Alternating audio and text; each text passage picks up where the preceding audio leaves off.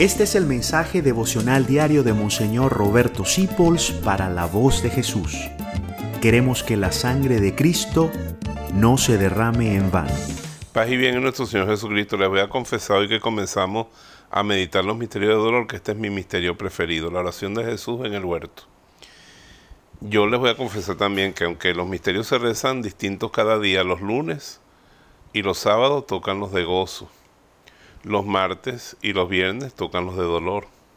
Los miércoles tocan los de gloria, igual que el domingo. Y los jueves se rezan los luminosos. Pero yo rezo todos los días los dolorosos. A menos que estemos en Adviento Navidad, que rezo los de gozo. ¿Y que contemplo en este misterio yo? El sudor de sangre de Jesús, su soledad. Todos se duermen, lo dejan solo, yo quiero estar con Él.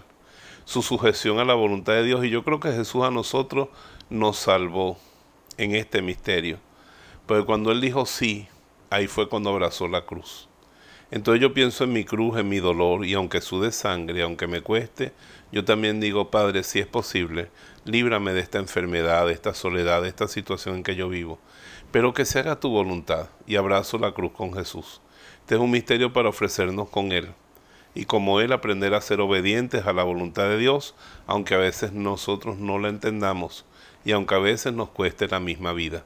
Y aquí rezo por la iglesia perseguida, por los sacerdotes, los obispos y los laicos, los religiosos presos, torturados, maltratados por el reino de los cielos.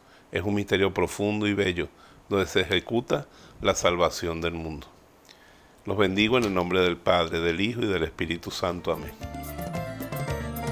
Gracias por dejarnos acompañarte. Descubre más acerca de la voz de Jesús visitando www.lavozdejesús.org.be. Dios te bendiga rica y abundantemente.